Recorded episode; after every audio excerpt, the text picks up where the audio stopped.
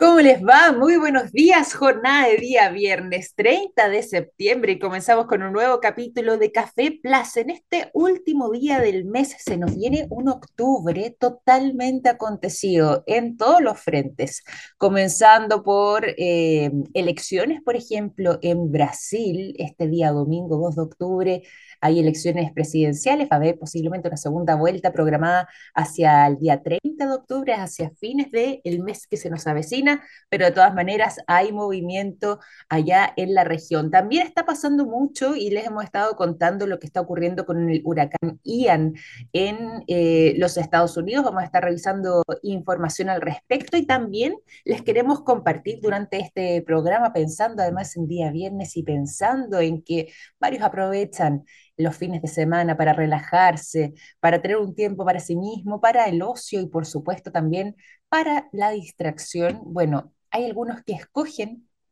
dentro de su actividad favorita para estos días los videojuegos y hay novedades en esa materia, no muy alentadoras quizás para algunos.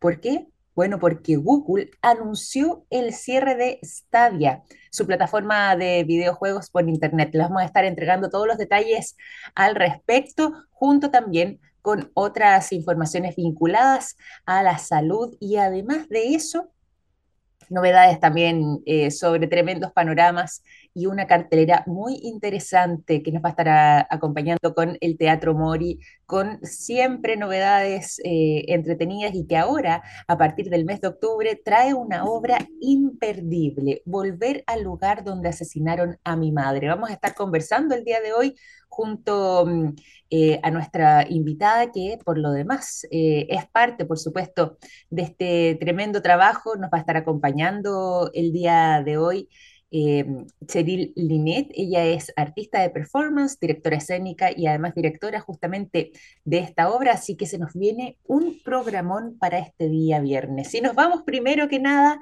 a eh, la actualidad y lo que está ocurriendo entonces en estos momentos con el huracán Ian. Ayer les comentábamos que eh, justamente durante esa jornada ya el huracán había tocado tierra, es decir, había llegado al territorio estadounidense a través del estado de Florida y ya estaba generando devastación en la ciudad de Fort Myers, por ejemplo, que ha sido una de las más afectadas durante mm, este último periodo. Bueno, ha habido además, eh, producto de esta intensa tormenta que conlleva el huracán y los fuertes vientos de más de 250 kilómetros por hora en algunos casos, apagones en prácticamente todas las ciudades del estado y que de hecho, podrían extenderse por lo menos por dos jornadas completas. Así lo han anunciado las autoridades estadounidenses que producto justamente del paso de este huracán y producto de los fuertes vientos han tenido problemas en el cableado y en el suministro eléctrico para poder hacerlo llegar a todos los hogares. De esa manera y además también producto de las inundaciones, y estas marejadas ciclónicas que han estado afectando a todo el estado es que gran parte del estado de Florida se encuentra actualmente sin energía eléctrica, no en su totalidad, pero sí gran parte de este estado. Y por lo mismo ya se están destinando mm, eh, recursos para poder restablecer lo antes posible todo lo que tiene que ver con el suministro eléctrico y dar una respuesta ante esta emergencia, que posiblemente sea la más grande en la historia del estado de Florida, según han estado informando además sus autoridades. Ya el huracán azotó lo que correspondería a la costa suroeste del estado de Florida durante la jornada del día de ayer. Hoy va a continuar con su paso. Durante el día de ayer, de hecho, se registraron vientos en tierra de 225 kilómetros por hora, que es tremendamente fuerte, muy grande y, como les decía, histórico además para ese lugar, pero ya se venían registrando en lo que tenía que ver con el paso del huracán Ian por el mar, velocidades que eh, superaban los 250 kilómetros por hora. Por eso está ubicado, situado en eh, la categoría 4, eh, la más peligrosa además, en la magnitud de este huracán. A diferencia del día de ayer, ya se han reportado la pérdida de vidas humanas. Se estima que a lo menos hay 19 personas que habrían fallecido por causas atribuibles a estas tormentas que estarían afectando al estado de Florida y de todas maneras eh, no se descarta, según señaló la autoridad, que esa cifra aumente con las próximas horas y cuando tengan eh, mayores reportes de lo que está pasando. Hay dos millones y medio prácticamente de personas que actualmente están sin electricidad, como les contaba recién, y además de eso también eh, innumerables daños a viviendas, a las infraestructuras de eh, algunos edificios y por supuesto eh, posiblemente esos daños también sigan creciendo durante las próximas horas. Vamos a estar informándoles posiblemente ya a partir de la otra semana más novedades respecto a el paso de este huracán. Ya va a estar bastante más suavizado y bastante más tranquila la situación con un diagnóstico posiblemente mucho más certero de esto que en estos momentos está ocurriendo, pero de todas formas no deja de ser eh, relevante consignarles lo que ha estado pasando con este huracán Ian, el más fuerte, el más grande que ha estado afectando al estado de Florida de los Estados Unidos y de todas maneras em, se convierte en noticia por la magnitud de este tremendísimo evento meteorológico que ya está haciendo historia entonces y dando la vuelta al mundo. Nosotros vamos a continuar también con otras informaciones eh, de esta jornada, algo y las había adelantado y vamos a estar conversando sobre eh, temas de salud, temas vinculados además a nuestra calidad de vida y temas vinculados también a nuestro estilo de vida en sí mismo. ¿Por qué? Porque seguramente eh, más de alguno de nosotros sufre, por ejemplo, con temas de sobrepeso o incluso quizás ya eh, podría ser eh, diagnosticado con obesidad. Y hay un estudio que se estuvo realizando gracias a el trabajo de la Facultad de Medicina de Baylor en, los Estados Unidos respecto a cuáles podrían ser los orígenes de la obesidad eh, en seres humanos. Y esto, si bien se investigó inicialmente con eh, ratones, ya lo está publicando la revista Science Advances en lo que tiene que ver con el desarrollo cerebral y cómo es que posiblemente ahí esté la respuesta o el origen de eh, lo que podría ser desarrollar entonces o no la obesidad. ¿Por qué? Porque podría tratarse de un trastorno del neurodesarrollo según lograron establecer. Todo esto, eh, además, que ya, como les decía, está siendo publicado en Science Advances, es em, parte de este trabajo de décadas de investigación, inicialmente, como les decía, en ratones, pero que ya posteriormente em, hace algunos años comenzó a hacerse la misma investigación en seres humanos y se habría demostrado que las influencias tanto ambientales durante los periodos críticos del desarrollo, junto además a la regulación más sensible del peso corporal, podrían tener una incidencia directa a largo plazo en lo que tendría que ver con el desarrollo de esta llamada enfermedad y además en el impacto en nuestra salud. Es una investigación bien interesante que los quiero invitar a revisar, como les decía recién, lo pueden encontrar publicado en Science Advances, hay en esta revista científica donde está todo el detalle de lo que fue el estudio en sí mismo, que como les decía además es un estudio de décadas. Inicialmente se comenzó investigando con el cerebro de los ratones, se dieron cuenta de que ahí había un patrón, extrapolaron esta investigación a seres humanos y se dieron cuenta después de largos años de estudio de que efectivamente al parecer habría una relación y que... Eh, daría cuenta entonces de que, em, según los datos epigenéticos, eh, habrían personas que podrían también, producto quizás de algún tipo de trastorno eh, en su neurodesarrollo y de su maduración epigenética, podrían coincidir entonces con los índices de masa corporal y por lo mismo también con situaciones donde la obesidad se haga presente. El riesgo de obesidad en los humanos estaría determinado entonces por este desarrollo epigenético en el núcleo arcuato, según eh, concluye esta investigación. Ahí les dejo el dato para que puedan revisar todo esto en Science Advances. Y cuando ya son las 9 de la mañana con 14 minutos, vamos a seguir acá en el programa. Ya les habíamos anunciado, vamos a estar hablando de teatro en esta oportunidad. Nos va a acompañar eh, durante este día eh, una artista de performance, directora escénica y además de eso, directora de la obra Volver al lugar donde asesinaron a mi madre, que se va a estar dando durante el mes de octubre en las salas de teatro Mori de Recoleta. Bueno, todo eso va a ser parte de la conversación que tengamos en algunos minutos más junto a Cheryl Linet. Así que los invito a seguir en sintonía para mm, pasar esa conversación, pero antes nos vamos a la música. Los quiero dejar con el sonido de Heart, la canción Barracuda, un clásico, es lo que suena durante esta mañana de día viernes 30 de septiembre aquí en Café Plus. 9 de la mañana con 22 minutos, seguimos en Café Plus, seguimos con las informaciones, seguimos además eh, trayéndoles novedades sobre lo que ha estado ocurriendo durante las últimas 24 horas y seguramente algo ya les venía eh, contando, ¿ah? Seguramente esto va a dejar, podríamos decir, de viudos, eh, a más de alguno que nos escucha, sobre lo que estaría pasando con este anuncio que acaba de hacer Google respecto al cierre de Stadia.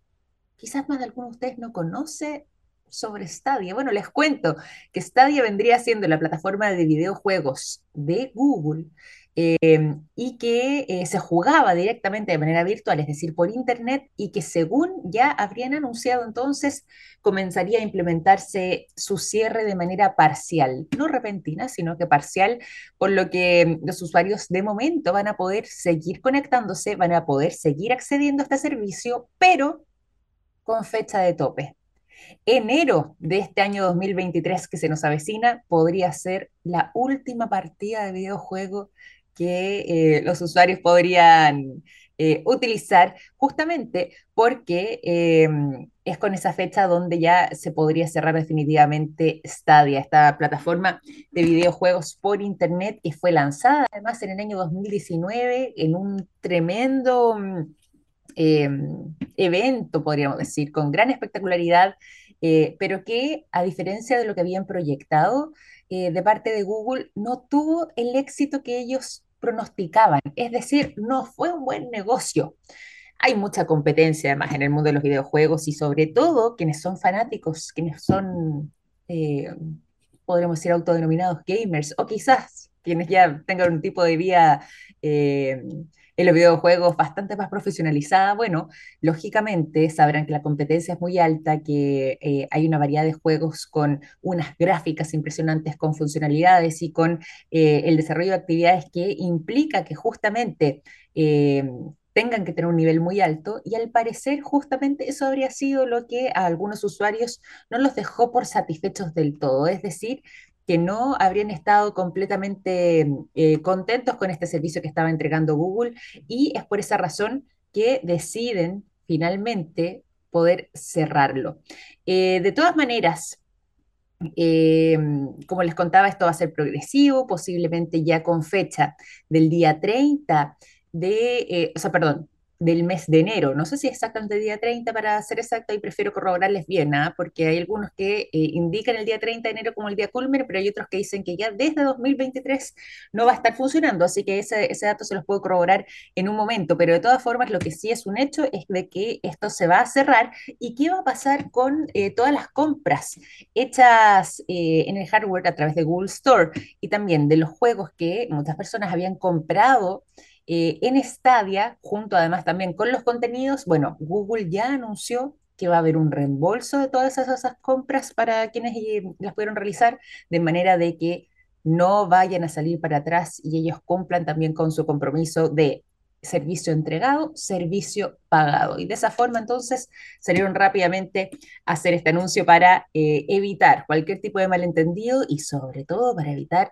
que existan clientes descontentos. De todas maneras, en caso de que ustedes quieran informarse más, pueden revisar el blog corporativo de Google, donde eh, esta empresa termina eh, comunicando esta decisión de cerrar Stadia de una vez por todas, tres años, quizás llegando al cuarto año nada más de vida alcanzó a tener y eh, indicaron incluso por medio de un comunicado que pese a su sólida base tecnológica y a lo difícil que les había resultado tomar esta decisión, finalmente esto ya comenzará a ser una realidad y no hay pie atrás, por lo que Stadia terminará por desaparecer. ¿Cuál era la gracia principal o cuál es, porque todavía sigue vigente hasta el mes de enero, de Stadia respecto, por ejemplo, a eh, otro tipo de videojuegos u otro tipo de conexiones? Estaba precisamente en que al menos Stadia lograba ofrecer eh, el jugar vía streaming, jugar directamente en línea. No había que eh, comprar un juego mm, eh, físico para poder utilizarlo en la casa, sino que simplemente con una buena conexión a internet se podía eh, jugar y tenía este archivo con variedad de juegos tremenda, como ocurre, por ejemplo, actualmente con los servicios de películas que son eh, realizadas on demand, por ejemplo, sería más lejos, eh, Netflix o ahora cuántas otras plataformas hay eh, para consumir contenido de esta manera, o incluso si es que lo hacemos con un símil del mundo de la música, lo que podría ser un servicio tipo Spotify, donde cada usuario puede escoger cuál es el tipo de contenido de música, en este caso, o de podcast que quiere escuchar. Bueno, acá pasaba algo parecido, solamente que vinculado al mundo de los videojuegos. Uno tenía la posibilidad de buscar eh, el videojuego que le gustara, que escogiera, que eh, más le entusiasmara y de esa manera podía eh, participar y jugar vía streaming, conectado 100% a Internet, sin necesidad de contar con una consola y además sin la necesidad de contar con los discos físicos o derechamente de tener que hacer una gran descarga de archivos que muchas veces termina por saturar, ¿cierto?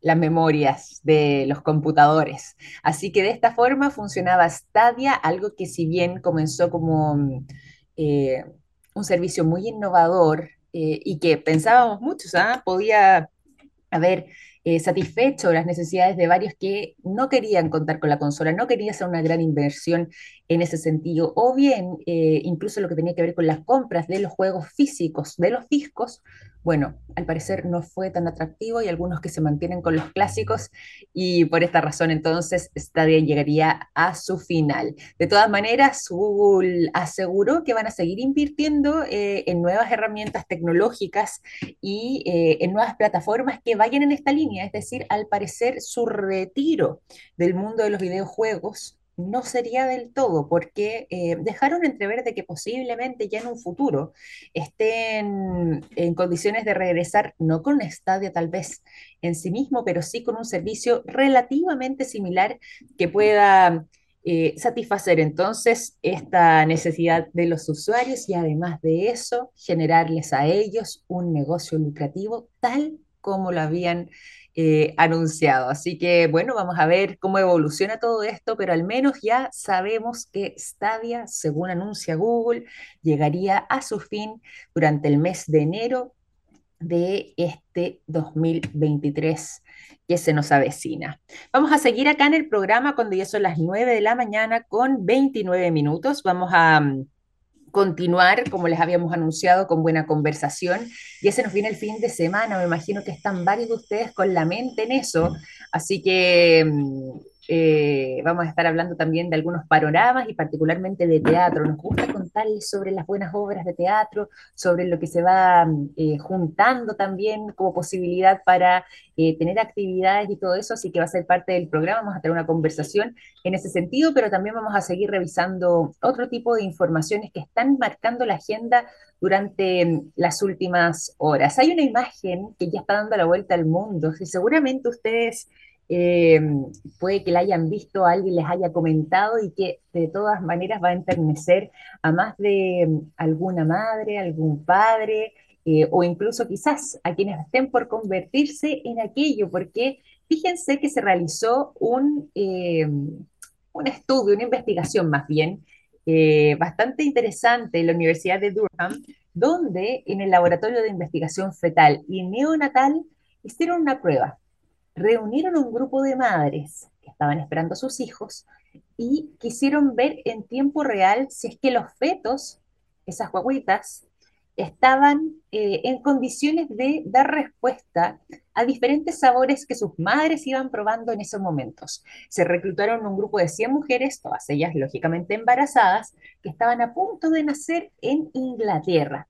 Y a eh, estas 100 mujeres las vivieron en distintos subgrupos con eh, la posibilidad de ir dándoles distintos sabores y de esa manera poder corroborar si es que había algún tipo de reacción de parte de esas guaguitas en el interior del vientre, del vientre de sus madres frente a los distintos sabores que les daban a probar.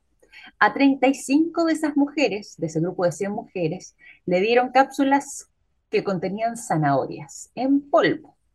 Y a otras 34 mujeres, por ejemplo, le dieron repollo, repollo en polvo y se tomaban estas pastillas. A las otras 30 mujeres restantes de este mismo grupo de 100 mujeres en total, no le dieron ninguno de los dos y más bien les dieron sabores que podían ser neutros. Y fíjense que esta imagen, como ya está dando la vuelta al mundo, terminó eh, resultando en eh, algo bastante asombroso. Las guaguitas, los fetos al interior de sus mamás, eh, comenzaron a tener reacciones.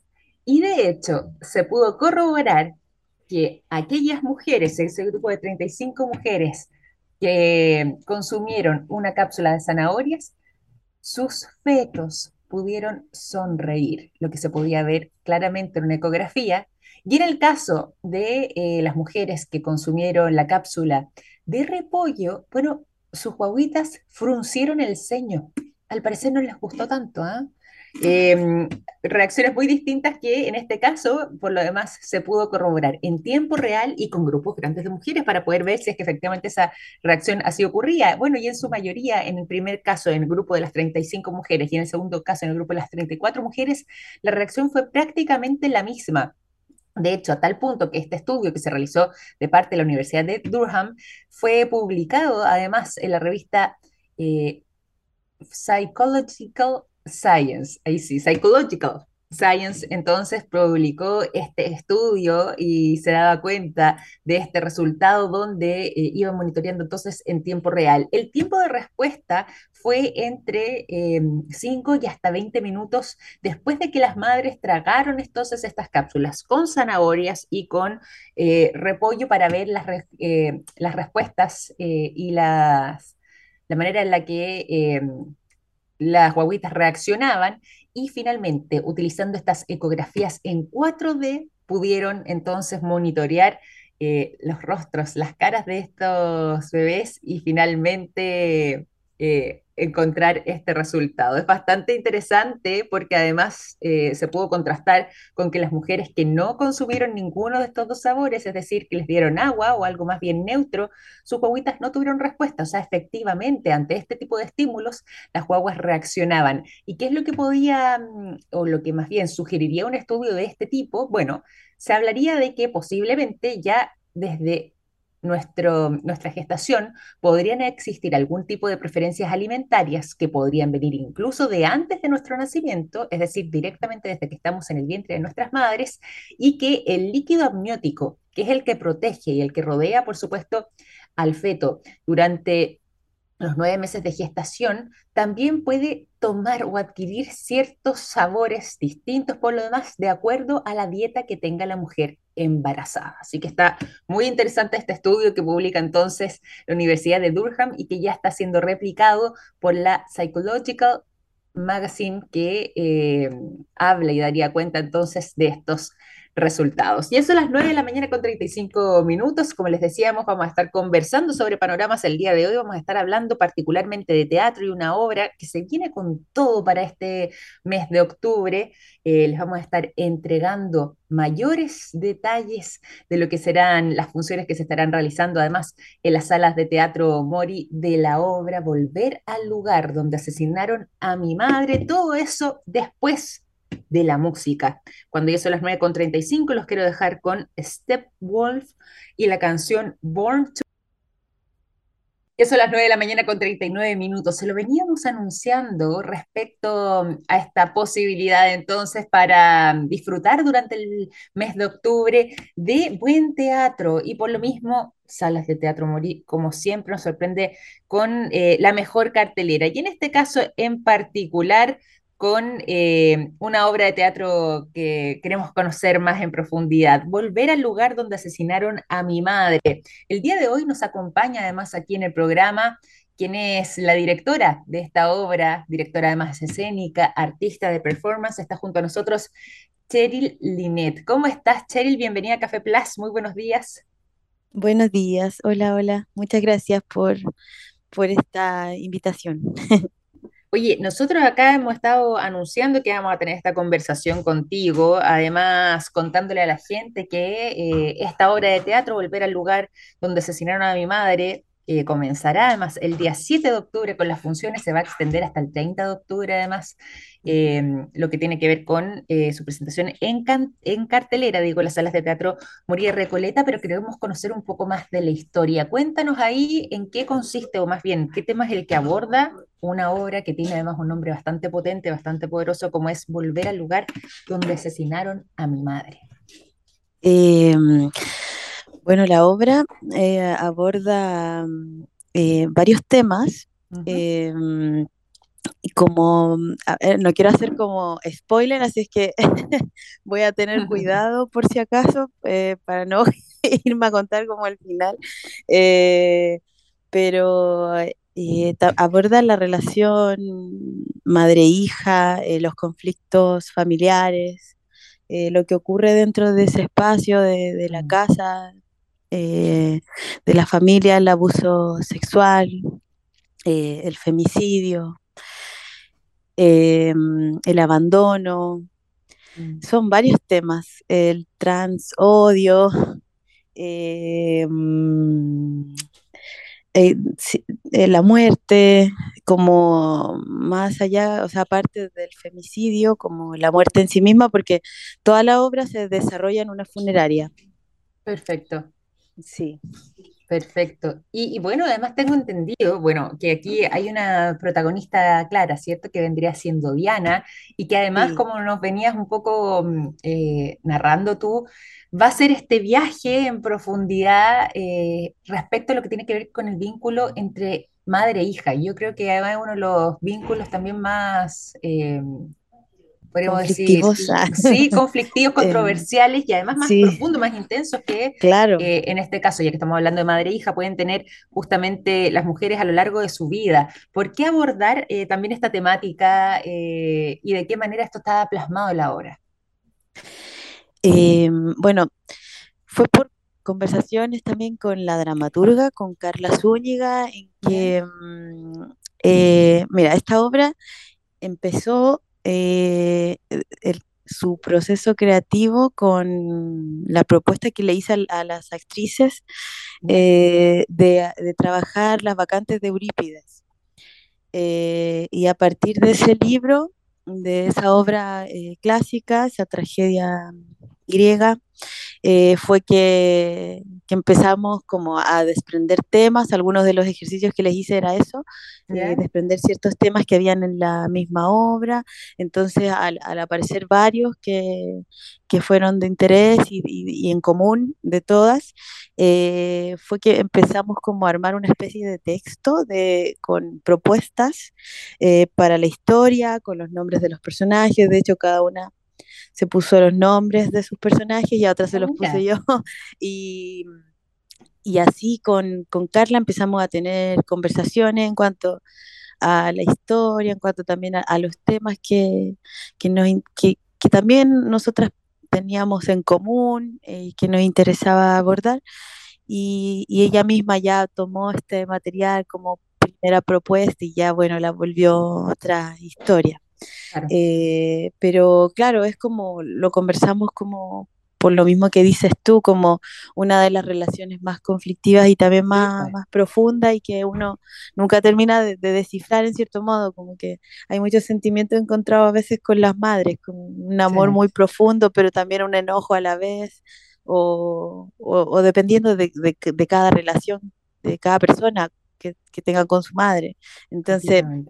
Está, eh, no sé, el, el abandono o, o está, hay, hay madres que no, que no, no, no les interesa en realidad ser madres y, y no abortaron.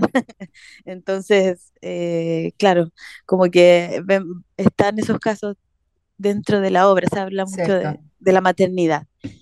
Y además un tema bien potente, eh, una obra además que lleva un título bien sugerente en torno a esto, pero que eh, aborda una temática, como decías tú, sumamente profunda, eh, muchas veces dramática, como nos venías contando, y además a través de la historia de Diana, su protagonista, que eh, también tiene una historia personal y una experiencia de vida bastante, bastante dura y que justamente está plasmada acá en la obra. Quería preguntarte a propósito de eso, eh, veníamos anunciándolo nosotros acá en el programa también, pero para que nos cuentes tú sobre la fecha de estreno y hasta cuándo además van a estar en cartelera y por supuesto en cuál de todas las salas de Teatro Moni.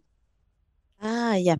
Vamos a estar en la sala eh, de Recoleta, eh, la sala nueva. No, no es la misma que la gente se confunde con por el porque está en el mismo sector que está el Mori de Bellavista y este es el de Recoleta. Perfecto, Eh, eh, estrenamos en la sala el 7 de octubre y vamos a estar hasta el 30. Creo que es hasta el 30. Ya estoy un, un perfecto. poco Sí, hasta el confundida, pero 30, sí, hasta el 30 lo corroboro yo sí, acá. Sí, hasta el 30. sí, eso, eso. Así es Perfecto. que ya pronto mm, empezamos a, a- eh, pronto ya vamos a, a montarla esta semana que viene ya. Genial, ¿no? Qué, qué maravilla, además, cuando ya una obra está por salir, eh, por estar eh, los actores, las actrices sobre el escenario, me imagino además la emoción que hay en torno a eso, así que te quiero mm, eh, enviar, como dicen ustedes en el teatro, toda la mierda, mierda para lo que sea el estreno y por supuesto, además, todo este mes de octubre que se avecina con esta obra entonces ya en cartelera que les veníamos contando, que ha sido parte además de la conversación durante este día. Junto a ti, Cheryl, quiero agradecerte y invitarlos además a quienes nos acompañan a poder revisar toda la información en teatromori.com y encontrar más detalles entonces de Volver al lugar donde asesinaron a mi madre esta obra de teatro que se va a estar estrenando entonces en la sala de Recoleta y que además está a cargo de la compañía Bestia Lúbrica. Te quiero agradecer por esta conversación durante esta mañana, Cheryl. Ya, muchas gracias a ustedes. Un Un gusto. abrazo grande, lo mismo Abrazo para ti. grande. Cuídate mucho. Chao, Igual, chao. chao. Continuamos nosotros acá en el programa, nos vamos a ir a la música cuando ya son las 9 con 48 minutos. Los quiero dejar con el sonido de Aerosmith. La canción que suena durante esta jornada de día viernes es Walk This Way. Ya son las 9 de la mañana con 50 minutos. Continuamos en Café Plaza y nos vamos a informaciones de las últimas horas y que además sitúan a nuestro país como protagonista. ¿Sabían ustedes que en Aysén se hizo un hallazgo asombroso, un descubrimiento además del cual no se tenía ningún tipo de referencia y que ya está teniendo alcance mundial? Fíjese que se encontraron más de mil restos fósiles en Aysén y que tendrían gran valor paleontológico, pero además también patrimonial. ¿Por qué? Porque considera restos de distintas eh, especies, de diferentes mamíferos, de diferentes tipos de plantas y además también de algunos animales invertebrados que, como les decía, ya eh, fueron localizados entonces en la región de Aysén. Se trataría además de eh, periodos de distintas fechas. Se estima que abarcarían los últimos 150 millones de años y que, como les contaba, procederían todos de la región de Aysén. El, el Museo Regional de Aysén está haciendo además este anuncio en conjunto también con eh, la Seremi de Minería de eh, la región de Aysén y por supuesto eh, todo esto en conjunto con el trabajo que ha estado desarrollando el paleontólogo Enrique Bostelman que lideró esta campaña y que hizo este anuncio entonces que ya está teniendo alcance a nivel global. Como les contaba recién, serían cerca de mil restos fósiles una verdadera colección además de eh, eh, restos de mamíferos, de algunos animales vertebrados, otros invertebrados y por supuesto además también de plantas que ya tendrían entre su amplia variedad de fechas un rango de los últimos 150 millones de años. Imagínense ustedes la cantidad de tiempo, literalmente eh, desde la era paleontológica para eh, poder entonces de esta manera generar esta información que ya está teniendo alcance global, hay interés a nivel mundial por este hallazgo que se hizo entonces en la región de Aysén. Y además, cuando ya son las 9 con 53 minutos, acá vamos a literalmente inflar nuestro pecho, ¿ah? porque hoy día es un día importante que queremos destacar. Hoy día 30 de septiembre es el Día Mundial del podcast. Y nosotros, ustedes bien saben, en texplus.com, a través de nuestro sitio web, pueden revisar también todos los podcasts de nuestros programas. Queremos estar acompañándolos permanentemente y eh, de esa manera siempre abordando los temas de emprendimiento, de innovación, de medio ambiente, del planeta a propósito también, y por supuesto todo lo que está vinculado a la ciencia, la tecnología y la innovación en texplus.com. Una variedad tremenda además de conductores, de locutores a través de nuestros podcasts que pueden encontrar sobre nuestros programas directamente alojados en nuestro sitio web. Les recuerdo texplus.com y ahí de esa manera también pueden ser parte de esta verdadera revolución del conocimiento que nos gusta compartir junto a ustedes a través de la radio. Así que ya lo saben ustedes, nos pueden saludar también hoy que estamos en el día del podcast. Se nos infla el pecho también en esta oportunidad, justamente con motivo de este recordatorio, pero no dejen de visitar, por supuesto, nuestro sitio www.texplus, así se escribe, ¿cierto? .com para que puedan eh, revisar nuestras informaciones y, por supuesto, además, la variedad de podcast que tenemos para ustedes. Y con estos abrazos, tanto para nosotros y de nosotros también, hacia quienes nos escuchan, les quiero agradecer por habernos acompañado durante esta jornada, por habernos acompañado por lo demás durante esta semana terminando también el mes de septiembre y ya el próximo lunes nos reencontramos con más información, más música y más conversación, arrancando la mañana en Café Plus. Un gran abrazo, que estén muy bien, cuídense mucho y buen fin de semana. Chao, chao.